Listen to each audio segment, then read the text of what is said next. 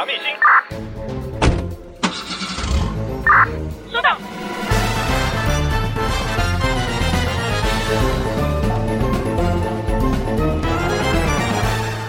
欢迎收听《Step 大小事》，我是阿红，我是心灵。是今天很特别，我们邀请到一位嗯重量级来宾，我们很少有。聊到这样的主题，因为一般来讲，我们都是从可能到博物馆里面去找策展人啊，嗯、或什么馆长，或关于策展的台前的人。但我们想过，哎、欸，策展人背后可能要做哪些事情？有没有思考过呢？或者是其实有些眉眉嘎嘎，我们要去注意。我们不是策展人的话，嗯、我们好像想不到这件事。啊、所以今天邀请的主题跟策展人有关。我们今天邀请到是我们的施承义老师，老师您好。嗨，阿红、心灵以及这个收听这节目的观众，大家好。施承义，国立台北教育大学文化创意产业经营学系助理教授，而他也曾赴英国劳斯特大学取得博物馆学博士，专长是博物馆以及展览整体的策划与研究。老师，我们想要先了解一下您个人好了，对，因为忽然介绍一个老师出来，啊、然后说 “Hello，谁？” 为什么介绍一个老师出来？老师，您的背景是跟策展相关是吗？哦，呃，我在英国的莱斯特大学念那个博物馆学的博士哦，这是我最后一个学位。是，呃，那我就是非常喜欢博物馆相关的策展，嗯哼，所以我才想去做这个进修。嗯哼，但你本身以前是常看展的人吗？尽量的话，我都还蛮喜欢看展的。我常常在回忆说，我小时候到自然科学博物馆的时候，看到那个恐龙的展示哦，有一个大的恐龙骨头的展示，然后他要我们去碰它的尾巴。然后一碰它的尾巴，四秒钟后，这个恐龙就会有反应，对，它就会干一下，对，它就干一下。然后当时我就觉得说，哇，它在它在告诉我们恐龙神经的传导。那我觉得说不定，对，比较慢，说不定那就启发了我后来会想去念博物馆学的原因。这样，嗯哼。但你你好像一开始本科系并不是，对啊，有点远呢，不是跟博物馆相关的哦。据说您一开始是这个药学系的哈。呃，是的，我我我是一个很远呢，我也考过药剂师的执照的。Oh, why why 为什么要跑到博物馆或策展这个领域呢？嗯，因为我那时候想说药，药药剂师医学院应该就是要为人们的健康嘛。是。那后来念了药学系，发觉说吃药是改善这个疾病的一个方法。嗯哼。那可是人真的要健康，好像不能完全吃药，所以我就想要去追寻我更有兴趣，或者说我很想要呃试探一下自己有没有什么才华可以做别的事情。嗯哼，所以我就选了这个建筑相关领域，嗯，开始去去去了解。后来一做下去，发现越来越喜欢，然后后来就 不得了了，对，开启了一个神秘的开关，然后就对对对，一去不复返了，对。就，但也大概多久啦？在这个领域耕耘，嗯，从读书到实作，到现在，你可能已经在当老师或从事相关的行业，这样，这样也超过十年的哦，对，超过十年。然后，如果不算之前在设计产业或艺文产业的工作经验的话，那也有十年了，哦，是超过十年了，这样。嗯嗯嗯。那中间应该会遇到一些困难吧？就是毕竟两个是不同的领域，你重新要去接触新的东西，那个是呃热忱。坚持下去，还是说哦，因为一方面有热忱，一方面也是越学越有兴趣，所以好像也没什么困难。没有没有，中间经过非常多的困难，我想包括从家庭革命、啊，对啊，这个一定很重要吧？对，家庭革命没有人看好，也没有人赞成。然后想说哇，一个好好的药剂师都已经有个，是 是对你都拼到了这个地方，你怎么会放弃呢？疯了吗？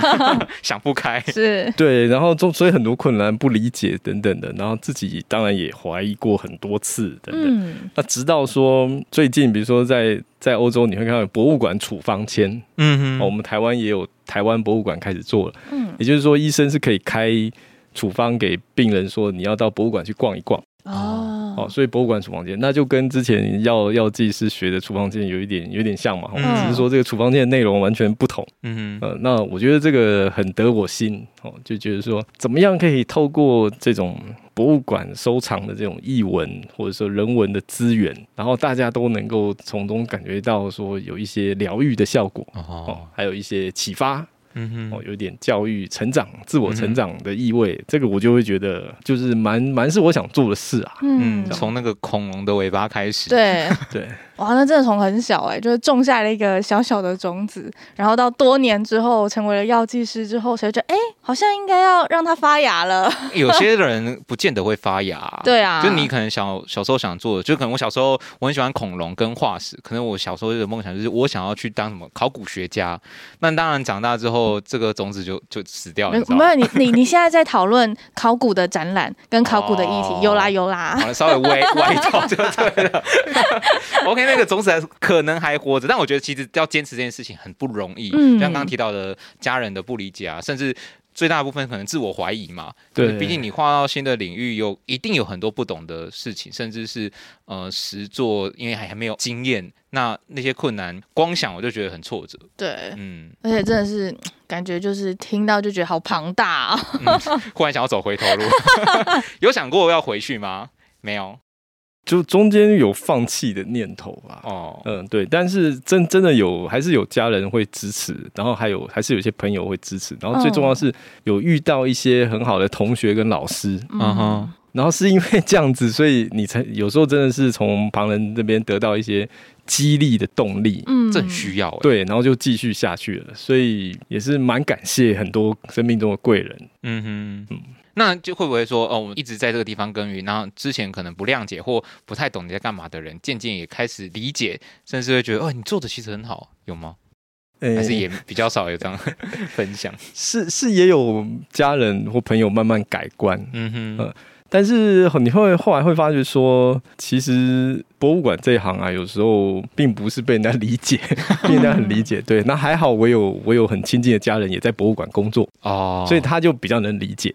嗯哼，呃，那还好，对啊，那中中间的很多不谅解，也许也许重点是我们把自己能够照顾好，哦，这样大家就比较比较安心啊，对，就安心的这样子，主要是出自于可能会担心说，到底这行吃不吃得饱，对不对？对，跟所以大家也是出自于关心吧，没错。嗯，那在了解完这个呃老师的个人经历之后呢，我想要问一下，就是你有没有觉得说，哎，在策展或者是在从事博物馆这个行业的时候，有没有一些个人的特质？那你觉得你自己有没有？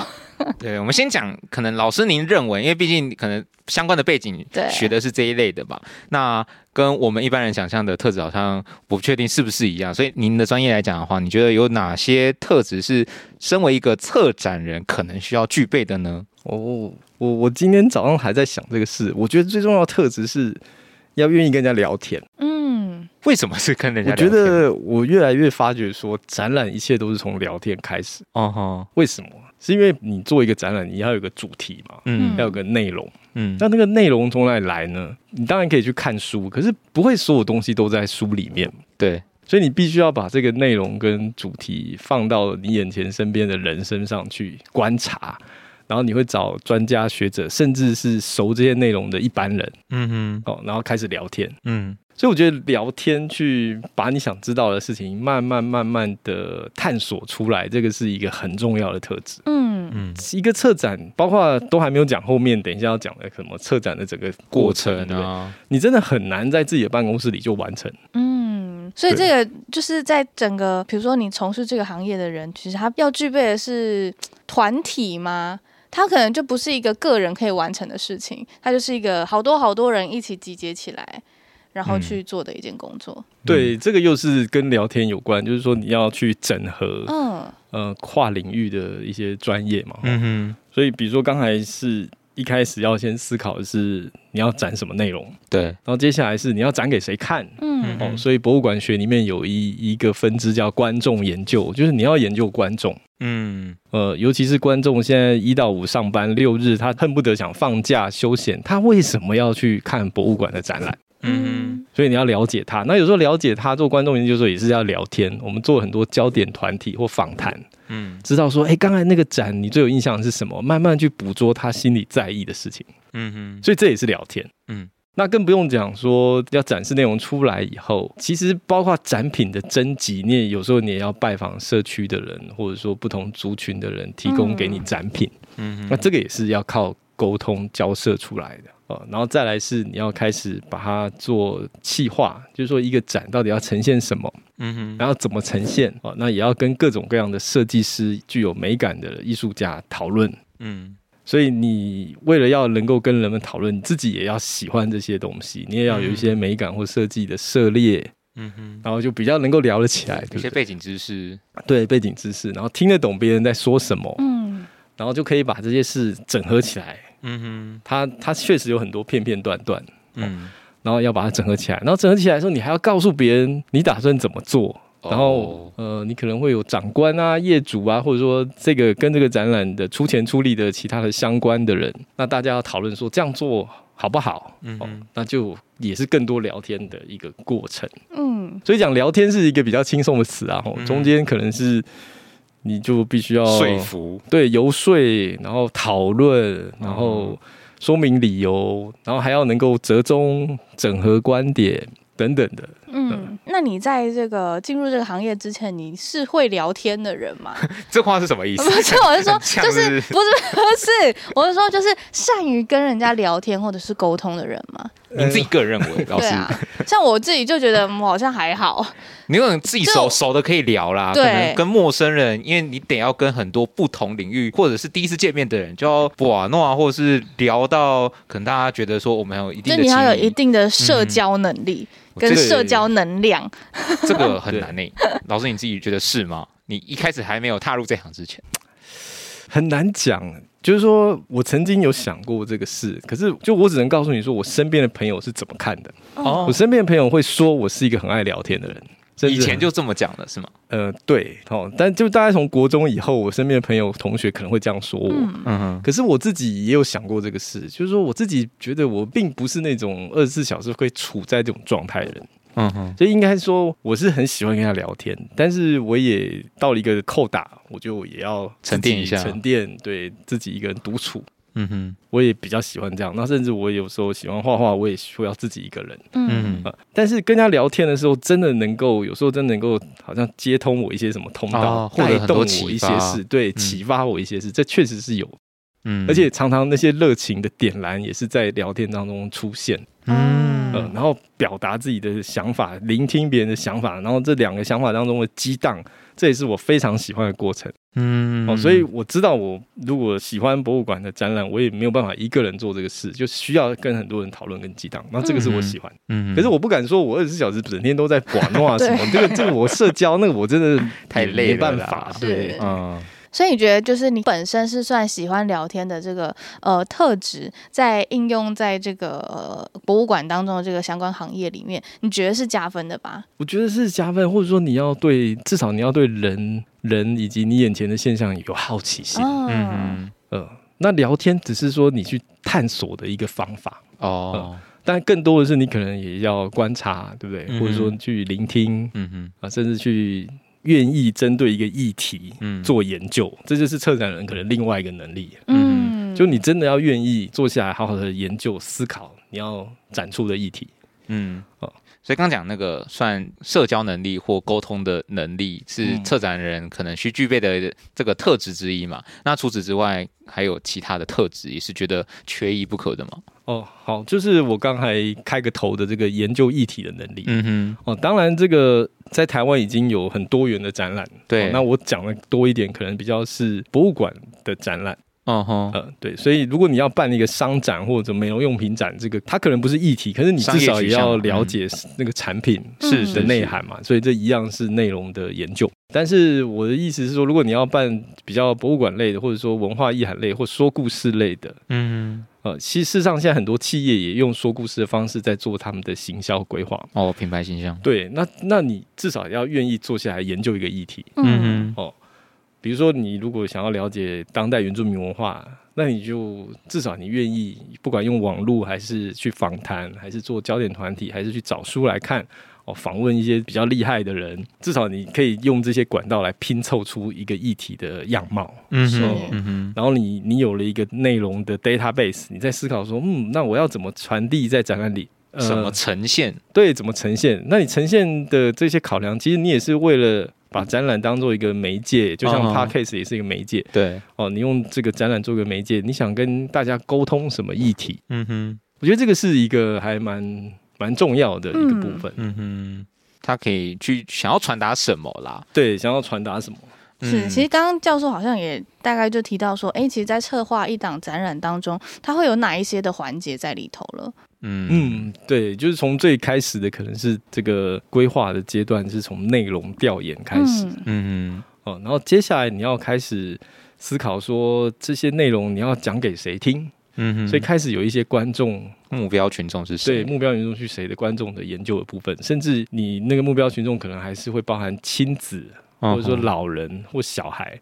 那你所有的这些内容要怎么呈现的沟通的这些手法、展示的手法跟沟通的方式，甚至你要写的文案的方式都会不一样，嗯，都会因为这些不同观众而调整，嗯嗯。那接下来你要呈现，那呈现也是除了美感，把东西做的美美以外，你还要考虑刚才这些不同观众的需求，对，比如说老人在阅读的时候，你字要多大，嗯哼，那你要让他站着阅读吗？嗯，还是坐着阅读。嗯，那如果是小孩，他会愿意阅读吗？不会。嗯、那他要看什么呢？嗯，那如果他身边陪同的大人，呃，理解了以后，怎么告诉他呢？也就是说，要开始去思考说，这些内容怎么去传递给你想要的观众。嗯，一切他们的行为，包括在展场里他们会怎么样动线、动线、动来动去，包括他们行为需求什么，可能就会慢慢考虑进来。嗯。才有办法让这个厉害的设计师能够去发挥，哦，就不会只是看起来很炫很美。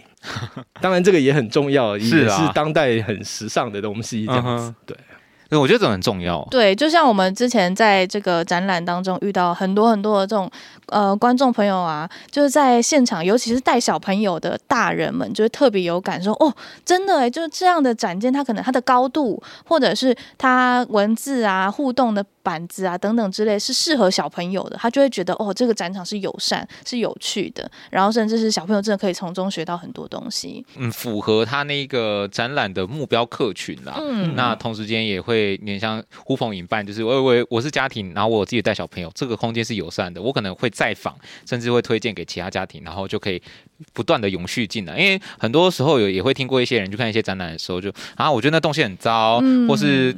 我有点看不太到那个字到底在写什么东西，或展件放的太远或太小，或玻璃很远。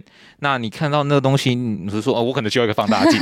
类类似像这样的观展体验，就是有点像我没有，好像好像没有好好的服务到这些观展的民众。对，就是在策展人在规划一档展览的时候，可能要去思考的面向也是很重要的。如果让观众有个好的观展体验，那也是代表说他会不会再来。或是这个展览是不是能够不断的吸引人再来的很重要的关键？嗯，这是真的，嗯，这是真的。那你觉得在这整个策展的过程当中啊，就刚刚你讲到这么这么多的环节，你觉得最重要的环节是哪一个呢？哦，我觉得最重要就是这个跨领域的沟通。嗯嗯，因为这个跨领域是跨哪些呢？哦，通常哦，比如说如果一个呃，其实博物馆策展跟一般商展其实有相似之处。嗯嗯，那如果我们从源头来讲的话，就是。你总要跟懂这个产品或主题的人哦，在博物馆的话，可能是研究员，或者说一些文史的专家，甚至是一些社区哦部落里的人，嗯，因为他们是第一手提供资料人，或者是他们是生活在他们自己的文化里的人哦。那首先你就要在内容的调查研究上，就要跟不同的人会面讨论，对，这是第一步。那第二步是你接下来要开始了解观众。嗯、哦，那你在做观众研究的时候，你也会认识各种不同族群的人。要怎么观察观众族群呢？因为就像好了，我们自己在做广播节目，我们也会去思考说，到底我们英文双响炮的目标群众是谁，然后我们才会去找要介绍什么样的展览嘛，或者是就像我们要得要针对这个展览，可能都是亲子，那我们就要 focus 在亲子的观点上居多，类似像这样。那在策展的过程中，我要如何去观察族群的分布呢？好，我可以举一个例子。首先，第一个你会做现场的观察，那当然广播可能是另外一种现场观察。是，也就是说你在现场观察，看看哪一类的族群大概停留多少分钟，它停留在什么展品上停留时间最长。你说用别的展来看什么？还是说，嗯，如果如果你想要的是做某一个展。这展出效果哈，这个叫做展览后的观众研究，嗯，已经开展了观众研究，对。但是如果你要在一个展还没有发生以前做了观众研究，那是另外一种方式，嗯。其中一种方式叫焦点团体，嗯。那我们曾经在，比如说最近我们在做这个国父纪念馆，嗯，哦，他的这个常设展想要改造，以及我们最近我协助那个阳明交通大学有一个，不知道两位有没有听过，新竹有个六兰，就是日本海军第六燃料厂，这是一个很大的古迹，就像台北的华山一样。嗯，那他未来希望能转变成博物馆。可是大家并不知道要什么样的博物馆跟展览。对，这个时候我们就用焦点团体，什么意思？就是说我们每一个团体设定一种人，比如说我们这一场全部都是老师，然后下一场可能全部都是学生。嗯哼。哦，那下一场可能就是，比如说如果以六兰厂来说的话，就是曾经住在六兰厂里面的住户居民。对。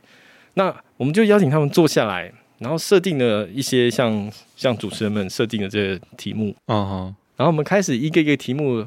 让每一个来参与的与会者充分的去讲他的意见哦。所以举例而言，就是说国父纪念馆是纪念国父的。那请问你心目中的国父是什么印象？哦，我们去探索每个时代的人，嗯哼，心中国父的印象。那学生他可能是来自于教科书，是，老师可能来自于教科书跟他们当时时代的氛围、生活经历，对，比如说三民主义的考试等等。那这些你就慢慢慢慢拼凑出来。然后或者是带着他们到现在的展场去走一走，然后再问他们的意见，觉得哪边还可以再更好，或喜欢哪个区域这样。对，所以事实上每个展都可以透过观众研究再去加强加深它的质感，而且有时候会出乎意料，对不对？哦，常常出乎意料，就跟我们在介绍展览的时候，我们预期可能会这样回答，然后每次去接访民众，哈，对耶，对，好像我好像没有想过这些问题。对，常常出乎意料。举例而言，就是有年轻的大学生讲说，并不是说这个时代是草莓族，所以大家都不想要做大事。哦。他们反而很诚实的讲说，哦，就是说国父给他们启发的精神是，好像干了一件很大的事，嗯，革命十一次，对，然后把一件很重要的，就是他的理想的国家建造出来，是。革命成功。然后他就反思自己的现状，说，并不是我们不想做大事，而是好像或者说我们是一群什么软烂的草莓族，哦，倒不完全是这样，而是说他们可能在思考的是他们的能力范围之内哦，或者是他们的专长之内，到底什么是他的这个理想？嗯哼，所以也就是说，我们不能停留在一些好像不同世代对不同世代的一些成见嘛，或偏见或看法哦，好像每一个人都还是有他自己心目中的一些梦想。是，那意思就是说，当这样去探索的时候，你会发现说，嗯，其实各种观众有各种不同的需求，对，哦，那你就可以试着把它纳进策展的这个过程里。嗯，好啦，那我收集到一大堆的民众的这个需求或他的想法，那我要怎么去整合，甚至去筛选呢？这也是我做完调查之后很重要的一块吧。我每个都族群都照顾到，但我不可能。这么这么面面俱到吧，或者是说以我们的现有的，不管是空间也好，能量也好，钱也好，这些我要如何去筛选？嗯，这是一个很好的问题，因为同行会收集到过多的资讯，是，可是你会从中发掘到有一些共同的趋势。哦，嗯，找到共同的点，对，找到共同点，可是并不是说我们找到共同点，我们就只做那共同点就好了，嗯哼，啊，反而在国外博物馆的发展是。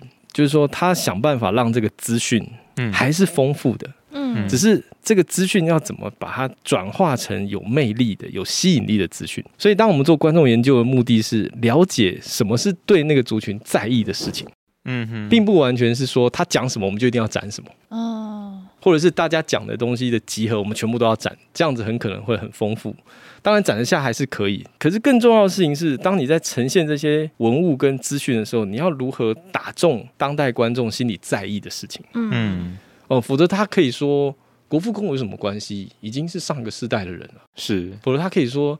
日本海军第六燃料厂跟我什么关系？我又不是新竹人。嗯哼，他可以很容易轻易的这样讲，对不对？嗯、可是如果你找到呃，不管是外地人对这个新竹的六燃厂的观点，嗯哼，还是在地人对新竹六燃厂的观点，哦，你也许可以透过不同的展览或者说不同活动的举办，去同时满足这两种族群的人。嗯，所以也不代表说一个策展就要把所有的人的意见都聚集。嗯哼，而是你可以把这些意见建议这个馆方，看他什么时候要。用这些意见，嗯，哦，有些是直接在展览可以改善，有些是可能是空间上、建筑上可以改善，嗯哼，所以倒不一定是说，嗯，资讯太爆炸，就是不是一定都要用上去，嗯，哦，而是说我们可以把这个资讯做一个分类、一个排序，嗯，那取这个当代现在可以用的就，就就先来试试看，嗯。嗯对。可是确实也有这个问题啦，因为你 你这样筛选完之后，你会发现有些需求还是没办法满足。对啊，对。就跟我们讲到介绍展览，讲整个全部都介绍完，但我时间又有限，我就对我们节目时间就是三十几分钟，我们没办法一整个就是全部放进去，对啊，放完就哇一个多小时。我觉得这很精彩，这也很精彩，这很精彩。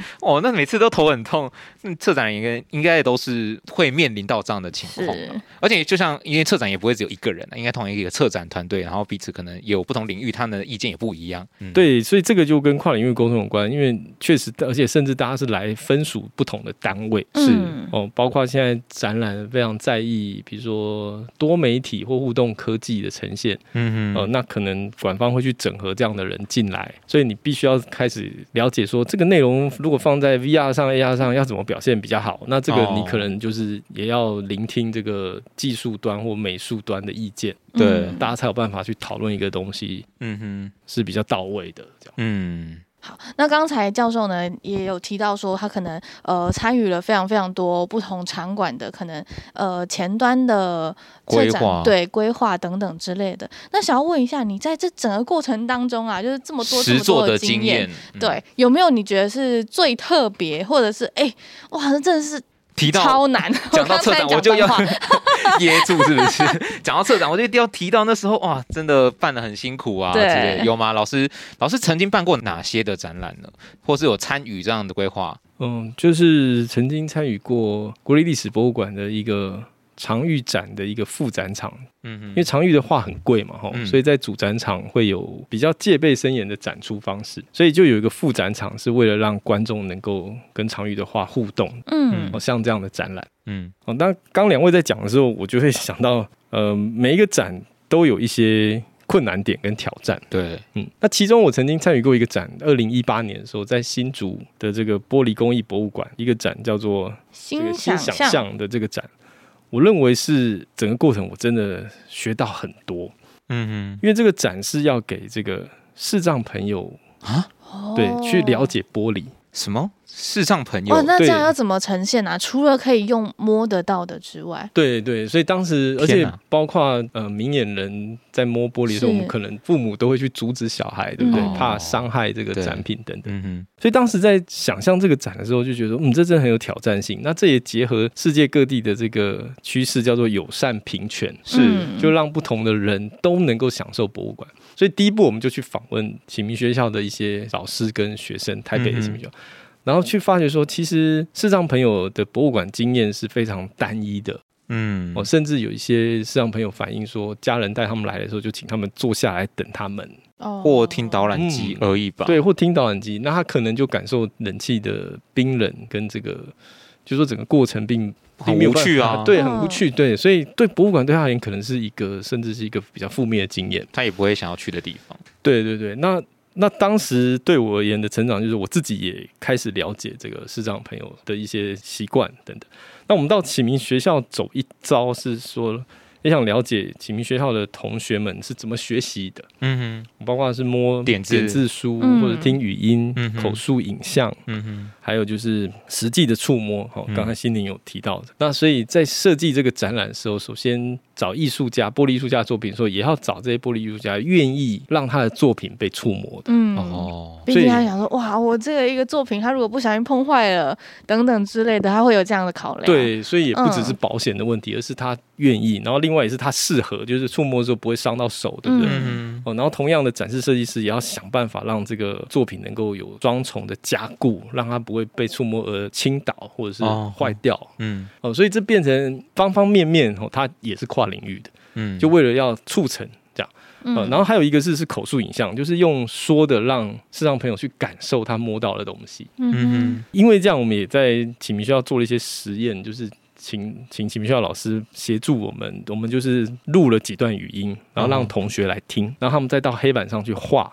他们可能那个想象对想象那个作品是什么，所以才会有新想象这个题目。可是问题是当时没有东西可以摸，哎啊，当时只有听，就是口述影像描述给你听，说哦，这个作品大概是你的手背长，哦，大概是什么颜色、什么质感，都是用说的，所以没有实际的展件在前面。当时没有，哦，所以只是测试，所以这中间在设计过程中也会有一些测试。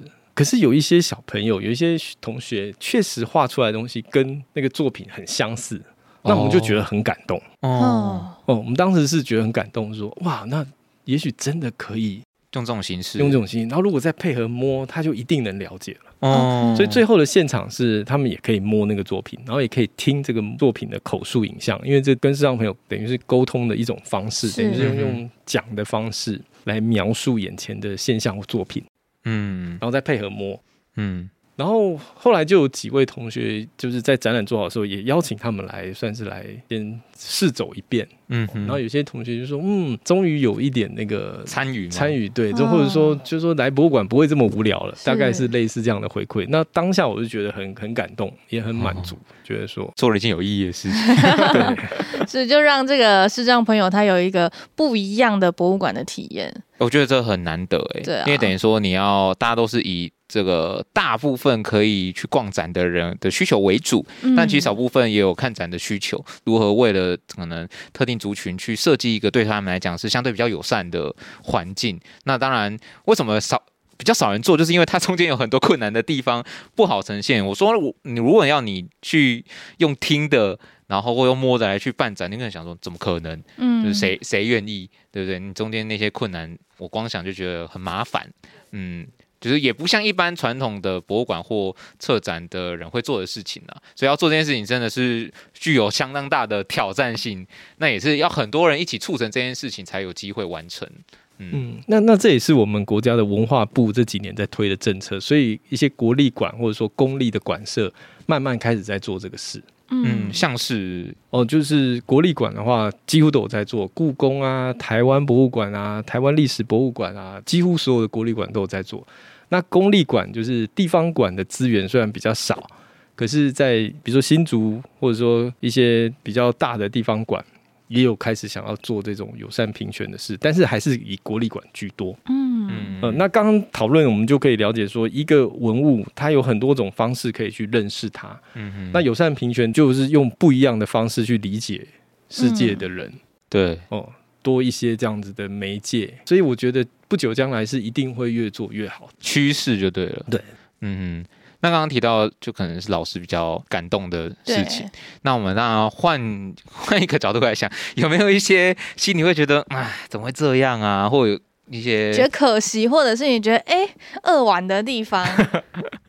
有啊，有有。因为这个跨领域沟通，还有一件事，就是因为刚刚提到什么最重要、最关键的环节嘛。嗯、你会发现有一件事，就是说，这整个策展过程从头到尾，它都是一个充满变化的过程。这个意思是说，它不会拉一个完美的甘特图。嗯哼，我照着时间走走，照着绝对不会。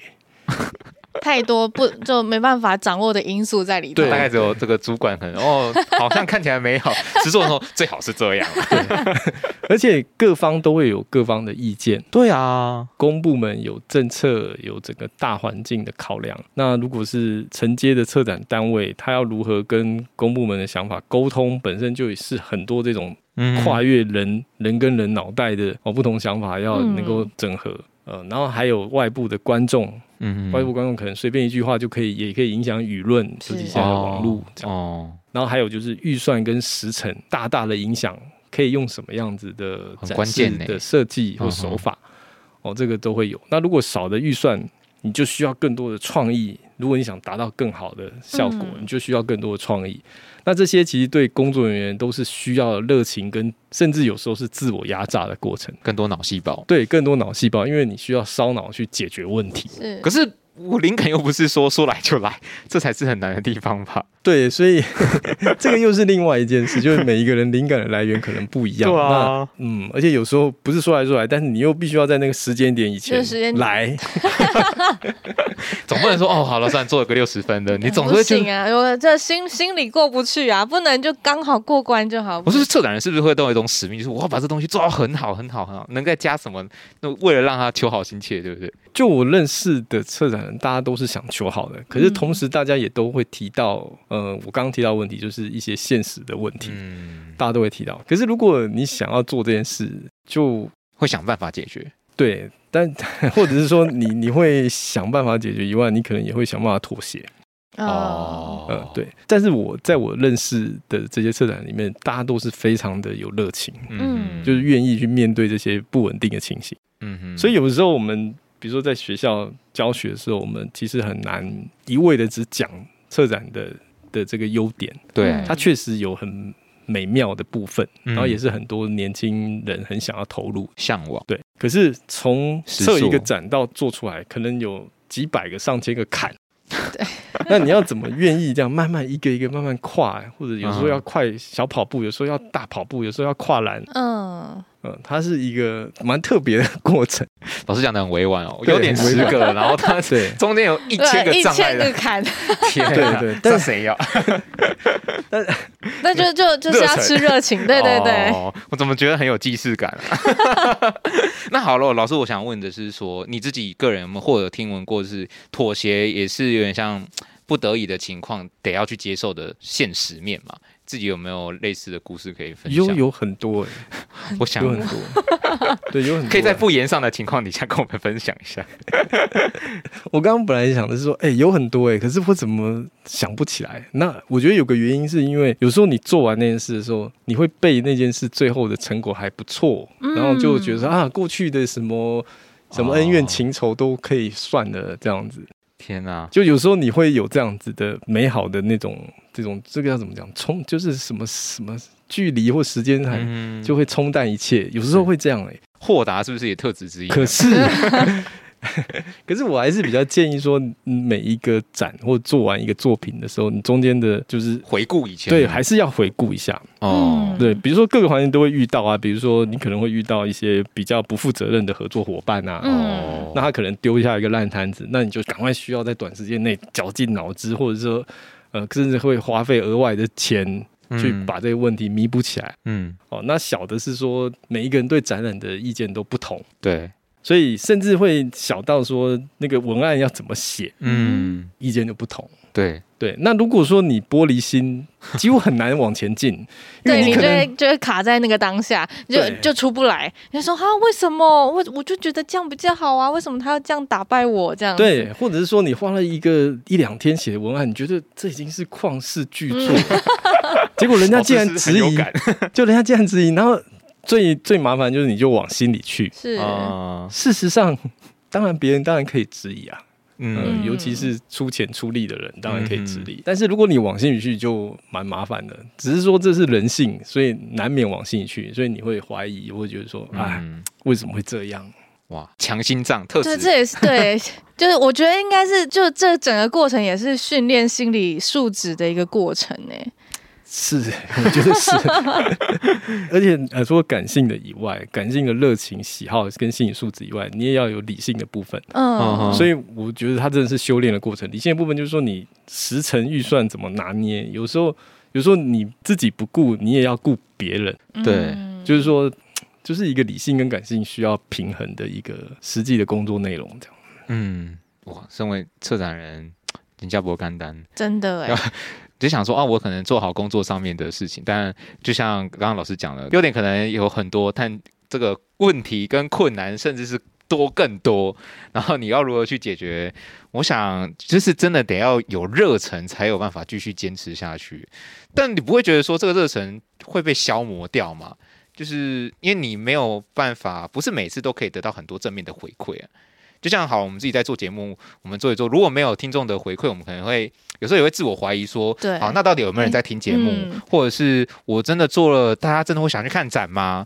但还是会有一些人私讯，或者是就是在留言上面跟我们说，哦，就是可能因为他我们介绍了这个展，他去看了，他觉得很有收获等等之类，我们还会觉得哦，对，终于有那力量的感觉。嗯、他听了节目之后，他特地跑去看，我就觉得天哪，这个。这个很感动哎，甚至会觉得我我下一次我要多做一些这种节目，让大家真的能够可以认识好的展览、好的博物馆，然后能有机会去现场看展。那老师你自己认为，嗯，要如何去面对不让这个热情被消磨这件事情？这个这个绝对是会会有被消磨掉，然后高高低低的。但是如果说你去看某一些事情，比如说古迹维修，那有些建筑师是花了十年，嗯。哦，才把一个事做好，然后他中间也可能人家拖欠他款项，嗯，或者说中间发生，因为十年嘛，总是有台风啊，各种各样的状况，嗯，让他修好的东西又坏掉或什么等等。所以我，我我其实我要讲的是说，还是有很多人在我们周边非常负责任、负重的把一些其实很重要的事情撑住了。嗯，所以我们办一个展，就算有很多困难，然后呢，就是我觉得如果没有。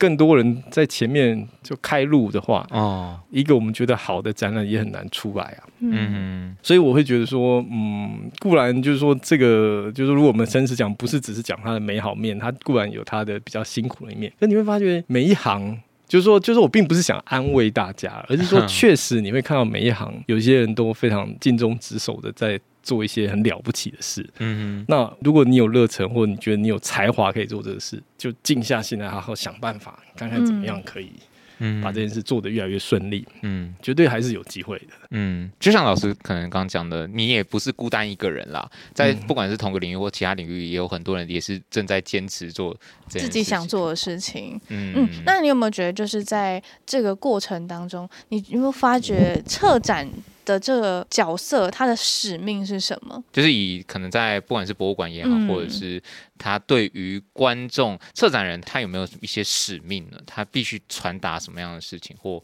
他得要做到哪些事情，才可能符合大家对于可能策展人的期待，或者是策展人对自己的要求？嗯，定位。哇，这个这个当然有因人而异的部分。嗯哼，那我我自己的话，我觉得就是我自己，或者说我观察到我身边的一些博物馆的策展人。我觉得有一个很重要的事情，就是揭露一些大家不知道的事情哦。但是它并不是像新闻媒体或什么去爆料，对，或爆料倒不是，而是说。它这背后有个目的是说，透过促进，就是我们大家彼此了解，嗯，你跟你不一样的人彼此了解，你会感觉到说你的世界开拓了，同时大家就可以一起，比如说去完成更大的目标，比如说你可能会更关心这个地球，嗯，哦，资源的消耗或什么等等，嗯嗯，哦，所以博物馆才会希望有各种各样的策展，背后是有有意义的，对，然后那个意义不是单纯的只是想教育你什么，而是他想要呼吁一些对这个世界比较好的议题，嗯。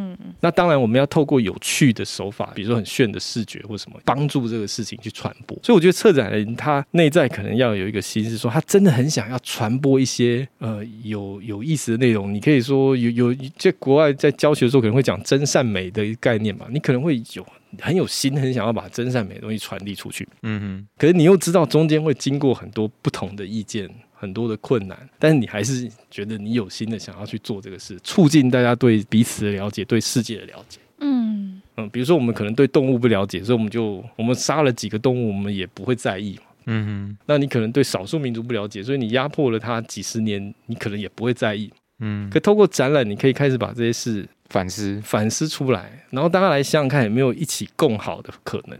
嗯。嗯，那否则就是一直持续这些这些事情，跟这些议题去做对话，对，可以这么说，对，嗯，对，所以你仔细看一下，尤其是国立馆的哦，包括私立博物馆也很精彩，比如说玉秀美术馆，嗯，比如说台南的奇美博物馆，嗯哼，做的展览也都很好，嗯哼，哦，那人们在那里是有机会就觉得说，好像可以刺激嘛，刺激自己去真的去。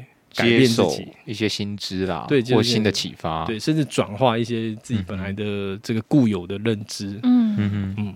哎、欸，那老师就是想要问的是，以现在的博物馆来讲的话，目前就以您的专业，你觉得有面临到哪些的挑战呢？因为毕竟博物馆可能是一开始公众服务嘛，对不对？然后现在面对到可能科技啊，或者时代的转变，你觉得有遇到什么样的挑战？哦，我觉得。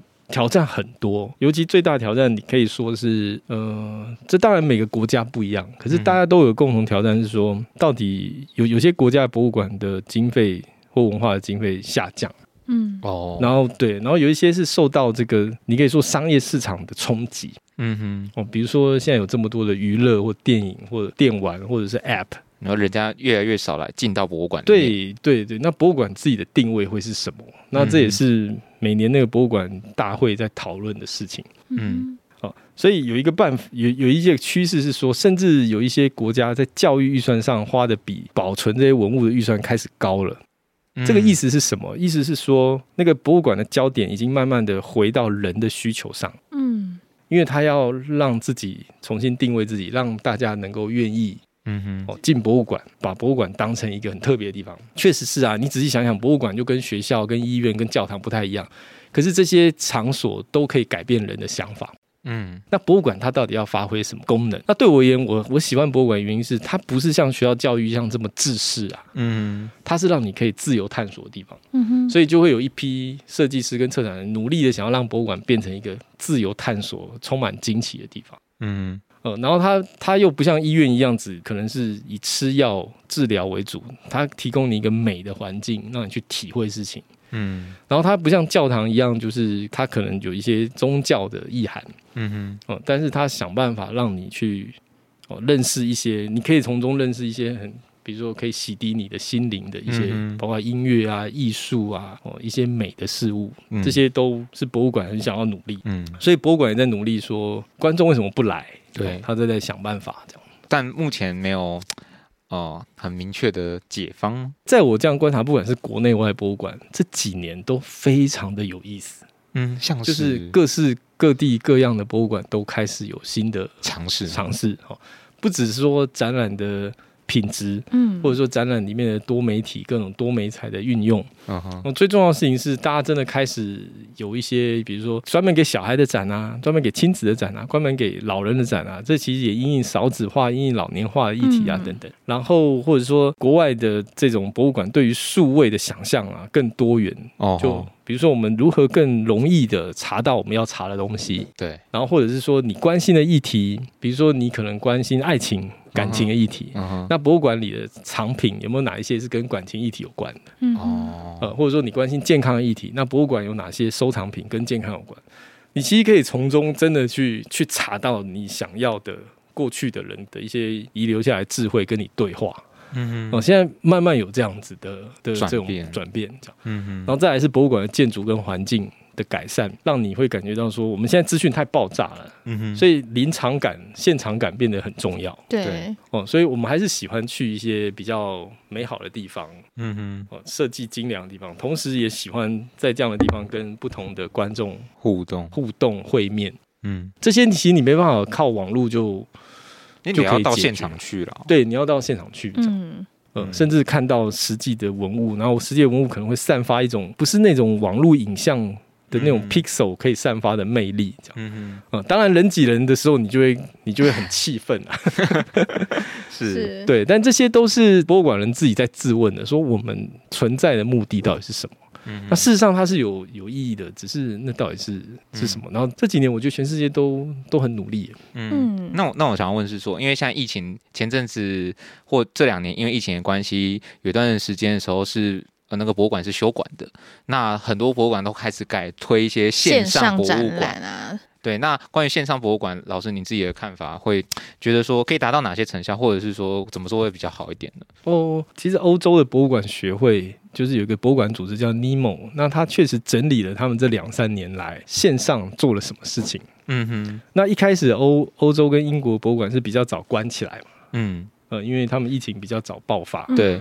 所以他们比较早开始思考这个事。那思考这个事的时候，就会开始有很多的像像 podcast 或者说线上的导览，嗯，Gather Town，对，Gather Town，Gather Town 是另一种比较像 RPG 的游戏，嗯或者是那种比较像 Google Map 的那种也有。嗯、那那我那我说的是有一种线上导览是策展人带着你去看文物，是影片吗？还是对影片？然后他就介绍给你听。哦，呃，就是说，确实欧陆的博物馆有很早在思考这个事，就如何用线上资源再同样介绍原来一些文物背景。嗯，一些故事，这还是持续在这么做的。嗯。嗯，呃，然后还有一些是串流的，就是很即时 live 也有。直播。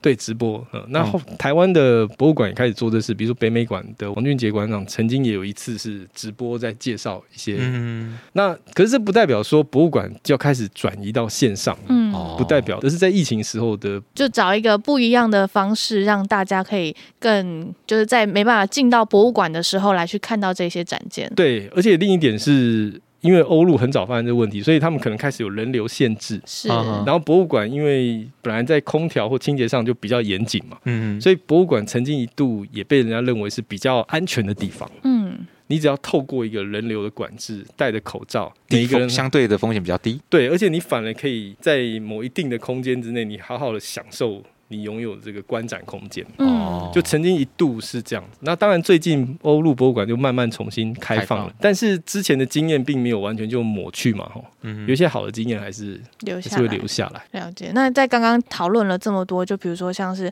呃这几年博物馆可能做了一些改变啊，好，或者是刚刚老师有提到的，呃，在博物馆当中可能哪一些方面可以去做？你有没有觉得在你看到这么多的博物馆，不管是国内国外，你们觉得是哎、欸，你觉得做的很不错，还蛮推荐的。嗯，你说做的很不错，还蛮推荐。或是你个人自己喜欢啦，对，就是对啊，自自己可能不管是主题也好，或者整个空间规划，你会觉得整个逛起来是一个舒服，然后你觉得是喜欢在这个空间里面的。那我还是先问好，老师你自己喜欢什么样？博物馆可能要具备哪些元素？对你来讲，哦，盖赞哦，除了冷气以外，冷冷气对台湾观众确实蛮重要的，是，但不能只有冷气嘛？啊、那我去图书馆也有冷气啊，那为什么要去博物馆？对不对？对，我觉得这个问题是很好的。我你们也曾经做了一些研究或写一些文章，就是这样探索这个问题。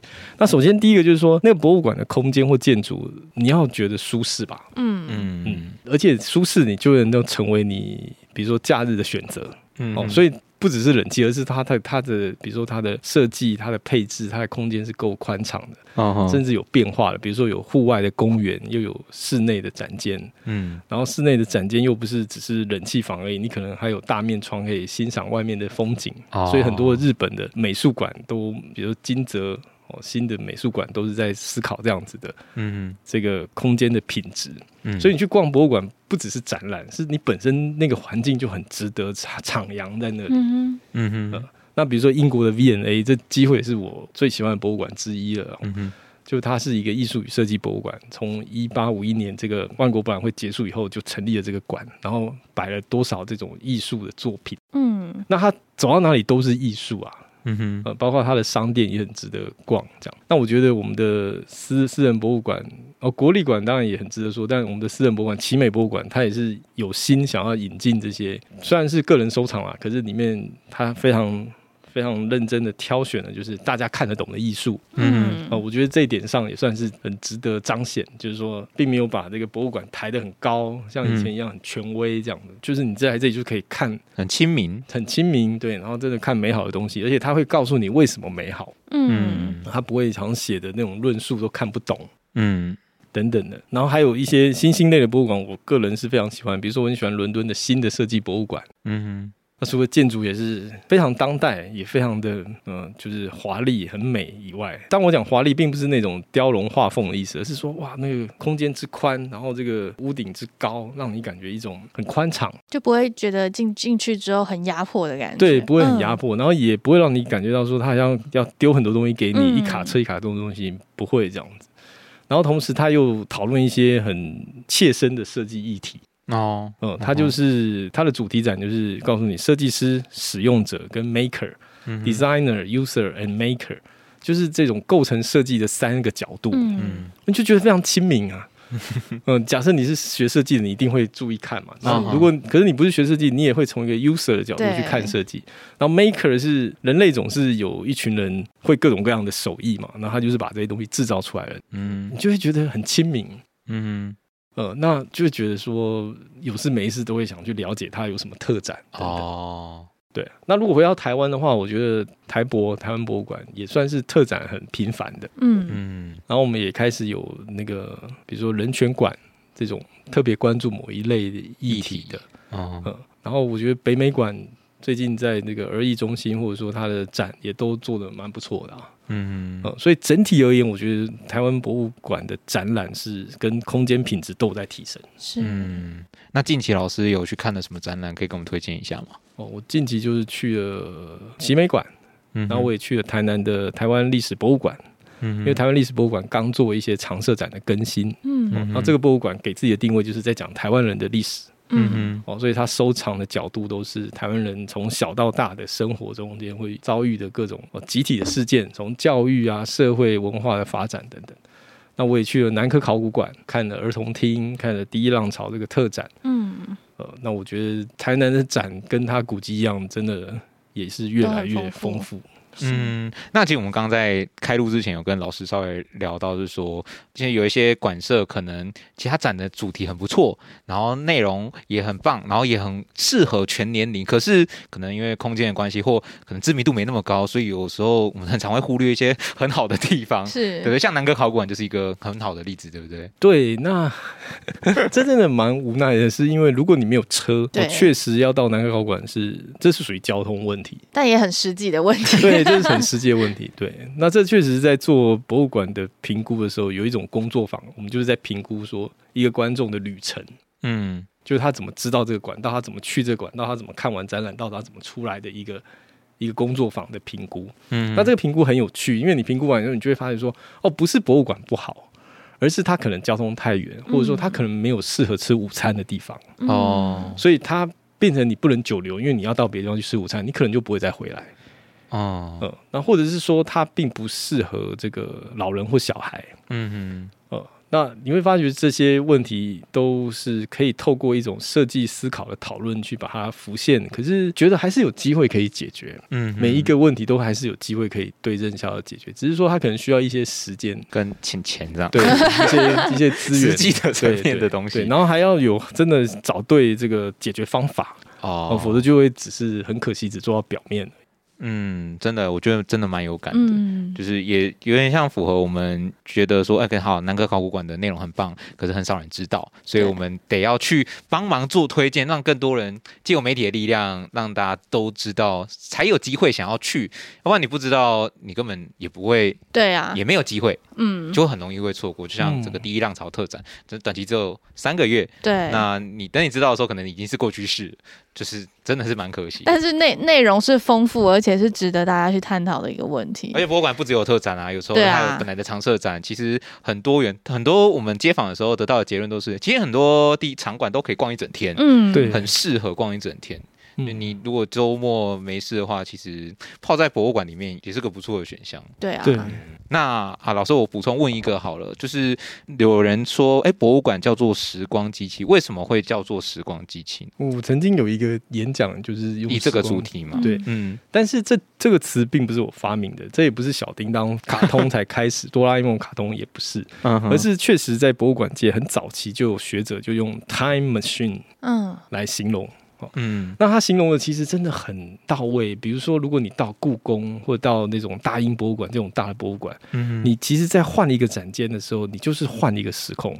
嗯，所以它是最早的把平行时空这个概念实现给你看的一个机构。哦，对不对？你比如你到故宫，你可以从唐朝看到明朝，嗯哼，那它时空马上就转变了。这是第一个层次，它就像时光机一样，它让你跑来跑去。嗯，那第二个层次是，即便在一个展里面。每一个不同的展品，或者是受访者的一段，比如说影片好了，它其实也带你到另一个时空，是，而且你很可能没有办法再重现那个时空了，所以你只能靠着这个展览里面的影片，让你重回那个时代。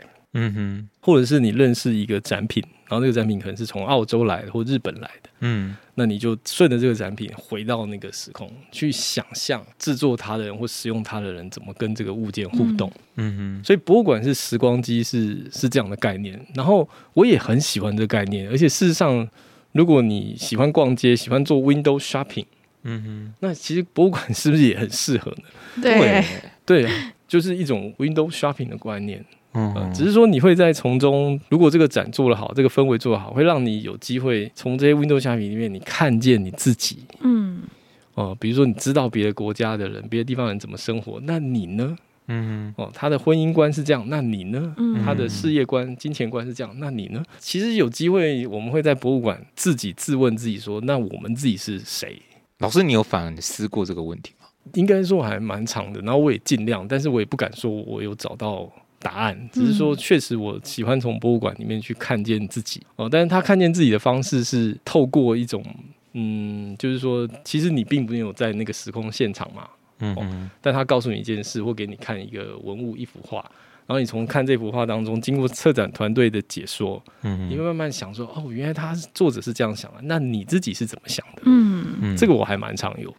嗯，我想这个好像也可以分享给听众。就是在观展的时候，你也可以以这样的思考模式去看展品，然后你可能会得到，诶，就是平常以前你可能看完之后就觉得，哦，我了解了这些展品的故事就没了，但你也可以用不一样的方式，从这一些展品当中可以了解自己。对，所以很多博物馆学者或者是一些博物馆玩家，他们出的一些如何观看博物馆的书都很亲民。嗯。他第一步会说，你去看一个展之前，你可以自己问自己说，嗯，这个主题跟你有什么关系？哦，也许你说没关系，我只是想创造看新的经验，那也很好。嗯。那你就从这个新的经验去发现，说这个主题跟你有没有什么关系？是。可是有些主题一定跟你有关，比如说像我们的台史博，嗯，台湾历史博物馆，它是讲台湾人故事，所以里面主题一定跟你有关。嗯。所以他在讲漫画的时候，你可以自自问自己说：那台湾漫画跟我有什么关系？嗯。然后你就会回想你自己看漫画的经验，嗯。然后你再去看那个展，看看有没有什么让你觉得突出的地方，嗯，让你跳脱你原来认知的地方，嗯一定有的，嗯。对，因为策展团队一定做了很多的研究，然后他一定有一些让你图的，那你就你就享受这个过程就好。嗯，不单单只是我告诉你什么，而是你接收到资讯之后，能够再回去思考，还有没有什么新的关于自己或关于身旁的关心生生活做到的事情。这一点也是可能办一个展览也期望能够传达的效果。对对，因为现在博物馆已经想要从十九世纪、二十世纪这种比较权威的角色，慢慢走下这种。神坛这种感觉，嗯，就已经不想再扮演说只有博物馆说的才对，嗯。嗯，甚至很多的展品或者是你对这展品的故事诠释的来源，都是在很多的这种社区跟社群的参与之下去得到这个展品的故事跟意义，嗯。哦，所以也就是说。并不是只是说对或不对，或真实与不真实。虽然博物馆还是很较真的，嗯，就是一定要，当然你要有凭有据，是。可是它更多是用这些有凭有据的这些事实跟展品，去创造一些跟观众的对话，并且收集观众的看法。嗯，他现在正在走向这样的趋势。当然，这不代表说国内外已经都做到这样子，可是他确实有走向这样的趋势。那这种趋势是我非常乐见的。嗯，我就这样保留一个最后看完的思考的空间啦。嗯，这个确实是你在看展的时候，我们可以学习，试着去这样从另外角度来欣赏展览。嗯，也都是培养大家不同的观展体验。嗯，没错。刚、嗯、才呢，哈，这整段的访问呢，我哇，真的是。知识量非常非常多啊！你不仅是不仅了解了老师，他可能从药剂师到这个呃博物馆相关对，但我们还是从中可以得到了，像比如说我们在呃策展的过程当中，我们要思考了哪些面向，是我们平常在看展览的时候不会看到的事情，但是是背后。